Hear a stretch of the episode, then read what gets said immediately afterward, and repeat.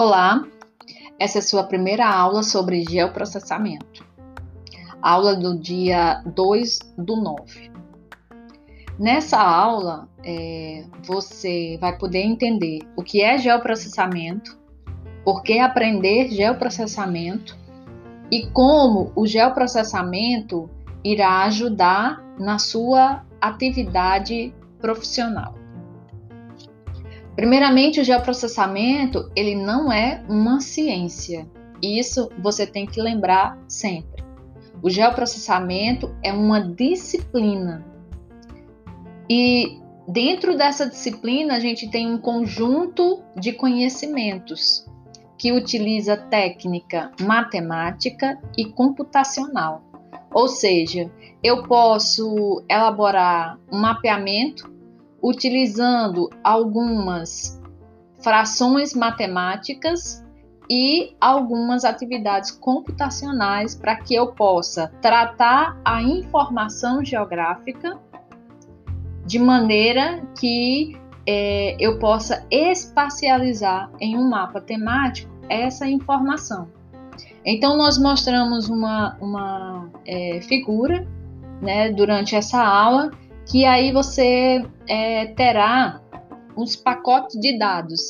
Nesses pacotes você vai ter informações relacionadas é, a pontos, é, por exemplo, sedes municipais, informações relacionadas à linha, é, que um exemplo seria estradas ou drenagem, e um exemplo correlacionado a polígono, tipo área, que pode ser aí um exemplo é, os limites estaduais, os limites municipais. Ou seja, quando eu trabalho com geoprocessamento, eu posso agregar um conjunto de dados para a minha análise. O geoprocessamento também do ponto de vista histórico, ele é muito recente no, no Brasil, principalmente na UFRJ, no início dos anos 80, o professor Jorge Xavier da Silva, ele vai trabalhar né, com essa temática do geoprocessamento. Logo depois, há também o desenvolvimento de muitas é, empresas que tratando e processando dados cartográficos. Portanto, o geoprocessamento é uma tecnologia transdisciplinar integra várias disciplinas, equipamentos, programas, processos, entidades, dados, metodologias e pessoas para coleta, tratamento, análise e apresentação da informação, associada a mapas digitais georreferenciados. Então, dentre essas tecnologias, nós temos a cartografia, o sensoriamento remoto e o sistema de informação geográfica, mais conhecido como SIG ou a sigla em inglês GIS. Portanto, a cartografia ela vai ser responsável por transformar em produtos cartográficos todo tipo de dado espacial que tenha sido ou não processado utilizando programas ou por meio digital para confecção de um mapa, de uma carta ou de uma ortofoto. Então, para transformar os dados disponíveis em mapas, você precisa utilizar um programa específico. Já o sensoriamento remoto, é, dependendo do seu objetivo, você vai ter que escolher o tipo de satélite que você vai estar trabalhando. Então, é, é, o, um exemplo seria os satélites Landsat 5, Landsat 6, Landsat 7, Landsat 8 né, que são pacotes que vão oferecer imagens é, é, de altas resoluções para estudos terrestres e imagens gratuitas. Né? Dentro do conjunto de satélites que existe, nós temos uma parceria entre a China e o Brasil através do Ciberis, né, que hoje já está é, Ciberis 2B, Ciberis 4. Então, também fornecendo imagens gratuitas para toda a América Latina, numa resolução, inclusive, maior do que as imagens Landsat. Então, tudo vai depender no sensoriamento remoto do seu objetivo. Se o seu objetivo é trabalhar apenas é, questões climáticas, você vai é, trabalhar com imagens de baixa resolução. Nessas imagens você vai conseguir é, visualizar os padrões atmosféricos. Se o seu objetivo é estudo terrestre, você vai trabalhar com as imagens Landsat ou com Siberis, e aí você vai conseguir fazer um mapeamento, por exemplo, de uma bacia hidrográfica.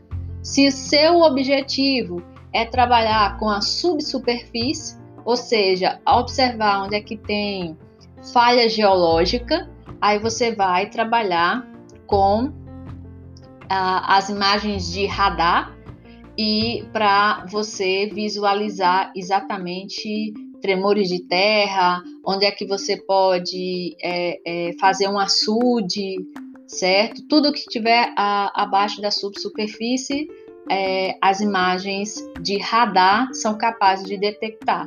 E na, a, na superfície, é, essas imagens Landsat é que tem essa capacidade.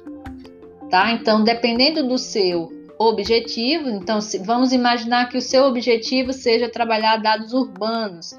Aí você já vai trabalhar com as imagens Kickbird, que aí vai dar uma resolução, né, uma alta resolução espacial, que aí você vai poder ver as ruas, as quadras, certo? E todos os outros detalhes que existem no núcleo urbano.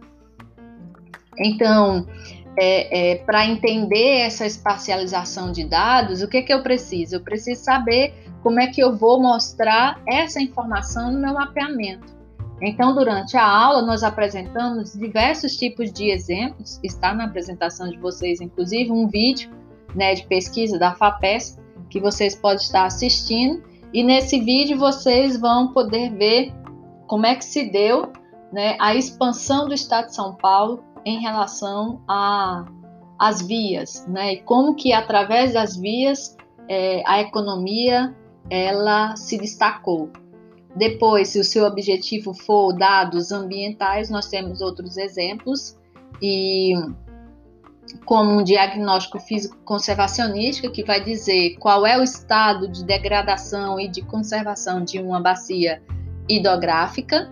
É, você também pode ver é, através das imagens de satélite, né, usando alguns parâmetros, a produtividade do solo. Então você vai é, ter uma capacidade de enxergar é, qual a possível erva daninha que pode estar comprometendo a sua plantação ali naquela, é, naquela determinada área.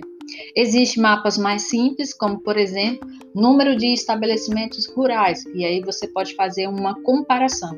Quando você vai fazer uma comparação de um ano a outro, você necessariamente precisa usar a mesma escala, a mesma área e também a mesma escala de cores tá? Então, nesse caso aqui, usamos um mapa do estado de Ceará e nele nós colocamos estabelecimentos rurais para 1996 e os estabelecimentos rurais em 2006. E aí, a partir disso, por isso que a gente vai ser, vai ser possível entender né, o que, que aconteceu, por exemplo, com o extremo sul do estado de Ceará, em que praticamente em 2006 a gente não enxerga é, de maneira significativa, como a gente enxergava em 96, a gente não enxerga esses estabelecimentos, assim como é, em outras áreas, na parte sul, na parte oeste do estado do, do Ceará, em 2006 a gente não vê essa situação.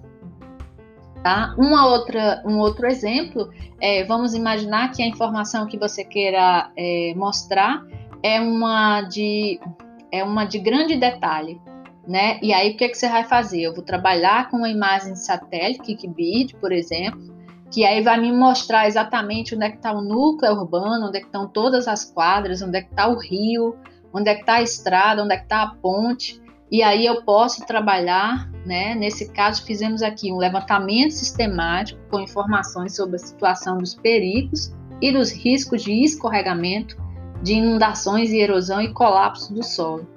Né? Isso permite você identificar áreas prioritárias para o mapeamento de risco, é, o subsídio para a formulação de planos e ação para mapeamento e, sobretudo, é, é, política pública de prevenção de desastre. Então, é um mapa que você vai pontuando em cada um dos espaços, né, trazendo um diagnóstico da situação de risco dessa bacia hidrográfica.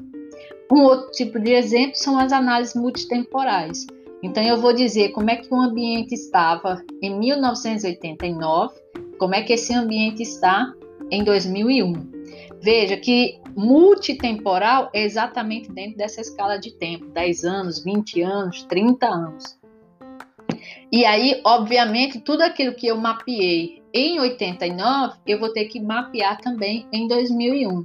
Pode acontecer que a área que você está mapeando em 2001, algumas atividades, elas simplesmente não existam mais. E aí você, claro, vai ter que fazer análise e descobrir por que, que não existe mais, se é, se é uma área que se degradou, enfim, você vai procurar explicações, seja na literatura ou seja com os moradores. Um outro tipo de mapeamento também muito viável se fazer são é, o mapeamento das áreas de preservação permanente. São mapeamentos muito, muito interessantes, que aí eu mapeio todas as áreas de preservação permanente, tanto da margem esquerda quanto da margem direita de um rio, e depois eu vou mapear o uso e ocupação dessa bacia hidrográfica. Tá? Então, tudo que estiver lá eu vou ter que mapear, criar um polígonozinho e dizer aqui é onde fica o núcleo urbano, aqui onde é que fica as plantações e tal. Então você vai mapeando tudo e depois você vai fazer o cruzamento do que esse tudo está relacionado em relação à área da PP, em que área de APP foi coberta a partir desse uso e ocupação. Um outro exemplo são é, imagens de satélites é, trabalhados. Na verdade, é, são imagens, eles usam mais um, um, um, sensor, tá? Isso nas empresas de petróleo. E aí ele vai dizer exatamente a partir dessa tecnologia, é, ela é específica em áreas que existe campo de petróleo. E aí ele, ele vai trabalhar a deformação do terreno com uma precisão milimétrica, ou seja, ele vai mostrar qual é a área do terreno que pode ter uma, um desmoronamento, tá? E, e aí ele vai mostrar numa cor mais vermelha onde são as áreas de maior risco desse terreno. Lembre-se, as áreas de petróleo são bacias sedimentares e dentro dessas bacias sedimentares, né, nessas bacias sedimentares, eu tenho relevo cástico. Então, se eu retiro o petróleo, eu tenho que injetar água, né, para que não tenha é, é, afundamento do terreno. Então, esse programa, essa técnica que, que eles usam, é exatamente para isso, para evitar que haja esse afundamento do terreno, tá? E aí não venha a contaminar o solo. Então vocês têm muitas plataformas na internet, né, como por exemplo a plataforma Soma Brasil, que aí a gente pode é um sistema de monitoramento e de observação da agricultura no Brasil que tem muitas informações né, sobre a, é, agricultura no Brasil e a gente pode inclusive baixar essas informações e utilizar é, no QGIS.